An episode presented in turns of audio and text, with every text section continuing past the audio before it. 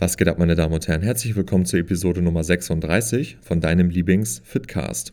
Heute soll es um verschiedene Themen gehen und zwar einmal, wie erkenne ich eine gute Genetik?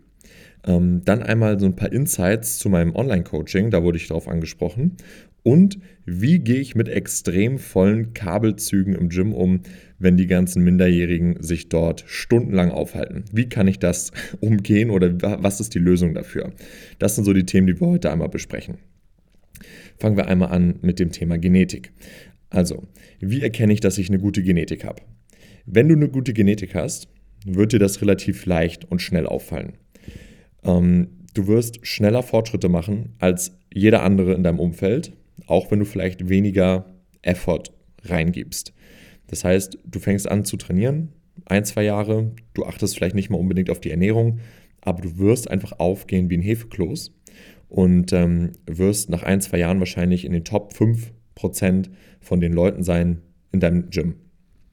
Ähm, ohne dass du großartig dich auskennst, ohne dass du großartig irgendwas gemacht hast. Außer irgendwie trainiert. Das ist so ein Faktor. Genetische Freaks, wenn du, eine gute, wenn du eine gute Genetik hast, du wirst einfach Gains machen, no matter what. Zumindest am Anfang. Auch dann wird es irgendwann schwieriger, auch wenn du eine sehr gute Genetik hast. Aber wenn du dann alles optimierst, und dann 10, 12, 15 Jahre am Stück dran bleibst, dann wirst du unfassbar heftig aussehen und die Leute werden dir einfach unterstellen am laufenden Band, dass du zum Beispiel nicht natural bist, ne, obwohl du natural bist. Ähm, das wird wahrscheinlich auch schon in den ersten zwei Jahren passieren. Ähm, jetzt gibt es ja auch verschiedene Kriterien natürlich, wie man das Ganze einordnen kann. Also zum Beispiel die Fähigkeit, Muskulatur aufzubauen. Es gibt Leute, die können einfach viel, viel mehr Muskeln draufpacken ähm, als andere Leute. Da gibt es genetische Ausreißer nach unten und nach oben. Und wenn du zu denen gehörst, die nach oben genetisch ausgerissen sind, sozusagen, ähm, dann wirst du einfach in der Lage sein, signifikant mehr Muskulatur aufzupacken als fast jeder andere. Und auch hier gibt es Unterschiede. Manche Leute explodieren in ein, zwei, drei Jahren und dann flacht das Ganze sehr stark ab. Andere Leute sind in der Lage, kontinuierlich über 10, 12, 15 Jahre immer weiter sich relativ gut auch zu verbessern. Ähm, das ist ganz unterschiedlich. Mhm. Neben der Fähigkeit, Muskeln aufzubauen, spielen natürlich auch noch so Faktoren mit rein wie deine Knochenstruktur. Hast du eine schmale Taille? Hast du breite Schultern? Wie ist dein Knochenbau? Ähm, wie verletzungsanfällig bist du? Ne? Ähm, auch hier wieder Knochenstrukturen und so weiter. Wenn du zum Beispiel die Fähigkeit besitzt, sehr viel Muskeln aufzubauen, eine schmale Taille hast, breite Schultern hast, deine Muskelbäuche sind rund und voll und gleichzeitig ist es super schwierig für dich, sich zu verletzen, weil du einfach sehr resilient bist, immer schon gewesen. Also du bist quasi unzerstörbar im Training, mehr oder weniger.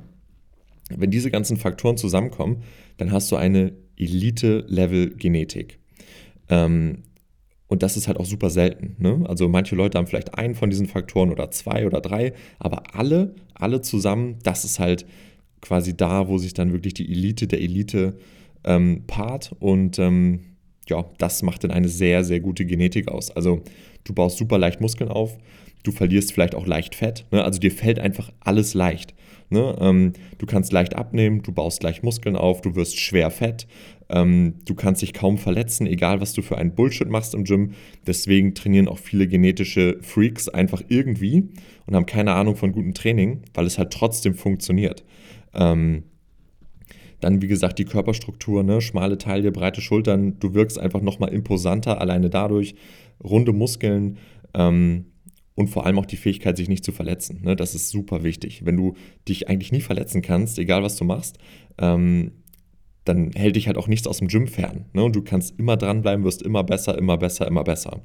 Das sind so die Faktoren, die für mich persönlich ähm, ja, eine sehr, sehr gute Genetik ausmachen. Und wenn das alles auf dich zutrifft, herzlichen Glückwunsch. ähm, ja, dann geht es einmal weiter mit dem Thema Coaching, Online-Coaching. Da wurde ich gefragt, ähm, die Person kann sich darunter nichts vorstellen. Sie hatte bereits Erfahrung mit einem Personal Trainer im Gym. Was sind so die Unterschiede? Mm, also der größte Unterschied zwischen Personal Training und Online-Coaching ist natürlich zum einen, dass du keinen Personal Trainer auf der Trainingsfläche hast, der dich betreut, sondern du hast eine Rundumbetreuung. Ne, das heißt auch außerhalb vom Gym. Du hast zwar den in Anführungsstrichen minimalen Nachteil, dass du nicht auf der Trainingsfläche jemanden hast, aber über Trainingsvideos zum Beispiel kann das halt extrem gut aufgefangen werden. Ne? Also ich würde als Online-Coach meine Klienten halt immer dazu bitten, ähm, Trainingsvideos auch zu machen, um halt sicherzustellen, dass das Training optimal funktioniert. Und da habe ich inzwischen so viel Erfahrung, wenn ich mir da die Videos anschaue, kann ich die Leute sehr gut mit sehr wenig Cues in der Regel dazu bringen, ihre Technik signifikant zu verbessern, wenn eine Technik nicht so ist, wie wir sie haben wollen. Also auch das Argument ist eigentlich inzwischen schon fast über Bord. Klar, in Person ist immer noch mal was anderes, aber man ist hier fast bei, ja, ich würde mal sagen 90 Prozent oder so von dem. Und dann ist das Ganze eigentlich kein Thema mehr. Also Training kann man super gut optimieren über Videos ähm, und dann hast du halt noch die ganze andere Rundumbetreuung. Ne? Also Ernährung wird abgedeckt, wir sind ständig im Austausch. Es ist im Prinzip ja eine Rundumbetreuung. Ne? 24-7 über WhatsApp ähm, steht man im Kontakt und ähm, das Ganze kann ich ja mal durchspielen, wie das Ganze ablaufen würde. Also angenommen, du hast Interesse an einem Online-Coaching, dann meldest du dich bei mir über Instagram oder über das Kontaktformular in meiner Bio. Dann würde ich mich zeitnah bei dir melden, dir dort einmal die Informationen alle durchgeben zu den Preisen, zu den Inhalten, mögliche Pakete und so weiter und so fort. Dann hörst du dir das Ganze einmal an und wenn das soweit passt, dann würden wir einmal einen Termin ausmachen zum Erstgespräch. In diesem Erstgespräch nehme ich dann alle Informationen auf von dir, die wichtig sind, die wir brauchen, um dich von A nach B zu bringen, um das Coaching auf dich zuzuschneiden. Ähm, da werden dann Fragen gestellt. Alter, Größe, es ist quasi erstmal so ein Amneseprozess, ne, wo alle wichtigen Informationen aufgefangen werden. Dein Alltag wird besprochen, wie häufig kannst du trainieren, wie lange kannst du trainieren, Verletzungshistorie, Schmerzen etc., irgendwelche Übungen, die Probleme machen, Lieblingsübungen. Also alles, was wir von dir wissen müssen, um halt für dich ein möglichst optimales ja, Trainings- und ja, insgesamt Fitnesserlebnis generieren zu können. Und ähm, nach diesem Gespräch setze ich mich dann quasi ran, mache alles für dich fertig, das ganze Programming, dein Trainingsplan, die Ernährung, ganz egal, ob du einen Ernährungsplan haben möchtest oder ob du Kalorien zählen möchtest oder so oder ein Hybridmodell, alles ist möglich, es ist sehr individuell und ähm, wenn ich dann alles für dich fertig gemacht habe, schicke ich dir alles zu. Das läuft dann am Ende des Tages über eine App, die du auf dem Handy hast. Ich habe auch Zugriff auf diese App und ähm, so kann ich genau sehen, was bei dir los ist im Training mit der Ernährung, mit deinem Körpergewicht. Entwickelt sich das so, wie wir das wollen? Zum Beispiel, du bist auf Diät, verlierst du Woche für Woche Gewicht oder halt nicht. Das kann ich alles einsehen. Und so kann man das ganz entspannt managen und kontrollieren, ob es bei dir läuft oder nicht. Und wenn es nicht läuft, dann ähm, kriegst du von mir halt die Lösungsvorschläge, die notwendig sind, um dich wieder ans Ziel zu bringen. Und ja, das ist dann so der grobe Einstieg. Ähm, wenn ich dir alles zugeschickt habe, dann führen wir nochmal ein zweites Telefonat, wo wir gemeinsam einmal, sorry, ähm, wo wir gemeinsam einmal über den Plan rüberschauen, die Übungen durchgehen, einfach alle Fragen klären. Das ist dann nochmal so eine Art Onboarding-Gespräch, wo wir einfach sicherstellen, dass du loslegen kannst, ohne dass irgendwelche Missverständnisse noch da sind. Danach geht dann der Coaching-Prozess los. Das heißt, ähm, am Anfang optimieren wir einmal dein Training, Stichwort Technikvideos. Da arbeiten wir mit so einem Ampelsystem. Das heißt, ähm, am Anfang sind die ganzen Übungen in deinem Plan rot hinterlegt. Das Ziel ist es, dass die irgendwann alle grün werden. Grün werden sie, wenn du mir von den ganzen Übungen die Videos schickst. Ich schaue mir die an, segne sie dann entweder ab oder nicht. Und wenn dann irgendwann alles abgesegnet ist, dann kannst du dir halt sicher sein, dass dein Training ähm, perfekt läuft. Dann ähm, stehen wir über WhatsApp natürlich im Kontakt. Das heißt, ich bin dein Ansprechpartner auf täglicher Basis, 24-7 im Prinzip. Ähm, ich mache das so, dass ich morgens, mittags, abends meine Nachrichten durchgehe. Das heißt, du kriegst da auch sehr, sehr regelmäßig dann immer dein Feedback zu Fragen, Problemen etc. Ähm, ja, auch die ganze Kommunikation läuft dann im Prinzip darüber. Ähm, dann gibt es wöchentlich noch einmal ein großes Wochenfeedback in Form von einem Fragebogen, den schicke ich dir zu, den füllst du aus. Dann schaue ich mir das Ganze einmal an. Da werden alle Themen einmal durchbesprochen: Ernährung, Training, Diät und so weiter, Gewichtsverlauf, gab es Probleme, wenn ja, welche und so weiter. Das füllt so einmal alles aus. Ich schaue mir das an und das ist dann wie so eine Art großes Wochenfeedback, was du von mir dann zurückbekommst. Das heißt, unterm Strich war die Woche gut, war die Woche schlecht, musst du irgendwas ändern, müssen wir irgendwas ändern, Kalorien anpassen, Trainingsplan anpassen. Solche Fragen werden da dann gestellt und beantwortet. Und ähm, ja, das ist neben dem WhatsApp-Chat nochmal so ein zweites Tool, um halt einfach sicherzustellen, dass wir auch im Big Picture uns in die richtige Richtung bewegen. Ja, und das ist dann im Prinzip so der Ablauf. Ne? So kann ein Online-Coaching aussehen, so kann das Ganze funktionieren. Wenn das für dich, ähm, ich sag mal, ein bisschen Licht ins Dunkel gebracht hat, melde dich gerne nochmal bei Insta, sag mir Bescheid und dann können wir uns da gerne nochmal drüber unterhalten.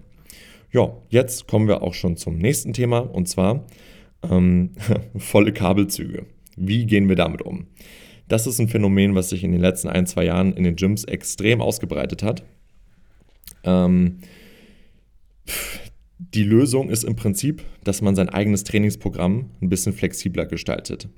Wofür brauchen wir Kabelzüge? Was ist da wirklich, ich sag mal, Pflicht oder was ist sehr wichtig? Was können wir eigentlich gar nicht anders machen? Ich persönlich weiß, okay, wenn ich zur Stoßzeit gehe, dann sind die Kabelzüge wahrscheinlich alle besetzt. Ähm, ich versuche grundsätzlich keine Doppelkabelzüge in Trainingspläne einzubauen. Genau aus den Gründen, weil ein Doppelkabelzug zu bekommen ist fast unmöglich heutzutage. Einfache Kabelzüge schon ein bisschen leichter, aber auch hier kann man nach Absprache, zum Beispiel mit einem Klienten dann ähm, im Coaching, das Ganze ähm, natürlich auch auf ein Minimum reduzieren. Zum Beispiel keine Bizeps-Curls am Kabel. Kann man wunderbar mit Kurzhanteln machen. Ähm, keine Rückenübungen an den klassischen Kabelzügen, sondern an Maschinen oder an Latzügen mit Freihanteln etc. Das geht alles wunderbar. Das Einzige, was ich finde, was man schwer ersetzen kann, ähm, Trizeps am Kabel finde ich, ist extrem gut. Kann man auch natürlich frei machen, aber ist irgendwie nicht so geil. Ähm, das heißt, ich würde den Trainingsplan wirklich auf Minimum reduzieren, was das Kabel angeht. Ähm, Pushdowns, über Kopf-Extensions für den Trizeps, Face-Pulse vielleicht auch noch, auch noch eine der wenigen Übungen, die man kaum anders machen kann oder ja, zumindest nicht so komfortabel anders machen kann. Ähm, und das ist es dann im Prinzip auch schon. Also Trizeps, und irgendwelche Schultergeschichten. Ähm, und alles andere lagert man aus an Maschinen, freie Gewichte und so weiter und meidet den Kabelturm. Und oft ist es so, dass man halt bei so Trizeps-Geschichten auch irgendjemanden findet im Gym, der auch gerade Trizeps am Tau macht und dann mit dem kann man sich abwechseln. Ne? Also versuch den Plan so zu gestalten, dass du dich A, möglichst gut abwechseln kannst mit Leuten, die vielleicht auch gerade am Kabel sind, mit klassischen Übungen, Pushdowns von oben zum Beispiel oder was auch immer ähm, einarmige Sachen, dass die Chance halt höher ist, dass du ein Kabel bekommst und ansonsten alles andere versuchen auf freie Übungen auszulagern, auf Maschinen auszulagern. Ähm, ja, und dann bist du da eigentlich safe. Ne? Im Notfall auch die Reihenfolge so ein bisschen abändern einfach. Ähm, gerade so bei diesen, ich sag mal, Kleinkramübungen am Ende vom Training für die Arme, für die Schulter und so weiter, dass man da einfach flexibel ist ne? und im Notfall abwechseln. Das klappt in der Regel. Man muss einfach nur fragen und dann passt das ja, ich hoffe, das hat euch so ein bisschen geholfen, konnte euch so ein bisschen Insights geben. Wenn euch das interessiert, vor allem das Thema Genetik, irgendwie Online-Coaching, und auch wenn ihr bei den Kabelzügen nochmal Tipps haben wollt, meldet euch bei Insta, schreibt mir gerne, wenn euch der Podcast gefallen hat, lasst gerne eine 5-Sterne-Bewertung da, das wäre super, das hilft dem Podcast, das hilft neuen Content zu produzieren und zu unterstützen. Und ähm, ja, teilt das auch gerne, ne? wenn euch die Folge gefallen hat, wenn euch allgemein der Podcast gefällt, teilt das gerne bei euch, irgendwie in Story oder so. Und ähm, ja, wenn ihr Fragen habt, ihr wisst, wo ihr mich findet. Ihr könnt mich jederzeit kontaktieren. Und dann wünsche ich euch soweit erstmal ein schönes Wochenende.